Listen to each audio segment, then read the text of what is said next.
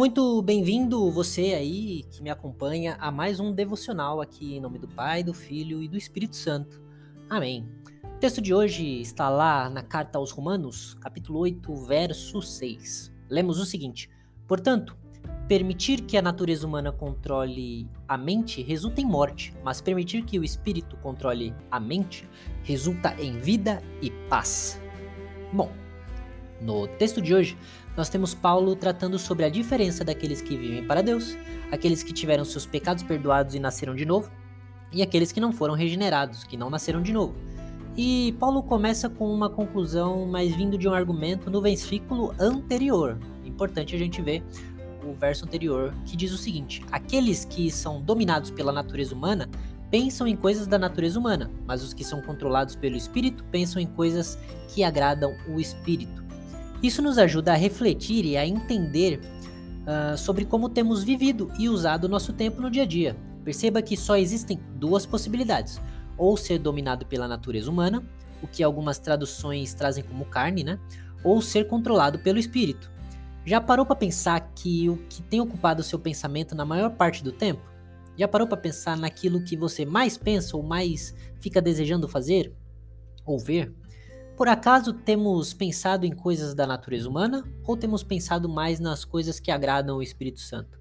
Em Filipenses 4, verso 8, nós lemos: Por fim, irmãos, quero lhes dizer só mais uma coisa. Concentre-se em tudo que é verdadeiro, tudo que é nobre, tudo que é correto, tudo que é puro, tudo que é amável e tudo que é admirável. Pense no que é excelente e digno de louvor. Bom, se existem pecados que você não consegue vencer, considere a possibilidade de você não estar sendo guiado pelo Espírito. E apesar de os desejos da carne nos parecer tão bons e atrativos, isso certamente resultará em morte. Porém, se gastamos nosso tempo sendo guiados pelo Espírito, isso nos trará vida, e não só vida, mas também paz. Você quer vencer os seus pecados? Ande com Deus, seja guiado pelo Espírito. E como disse Paulo, em Gálatas capítulo 5, versículo 16, por isso digo, Deixem que o Espírito guie sua vida. Assim, não satisfarão os anseios de sua natureza humana ou os anseios da sua carne. E você quer ter certeza de qual é o seu Senhor?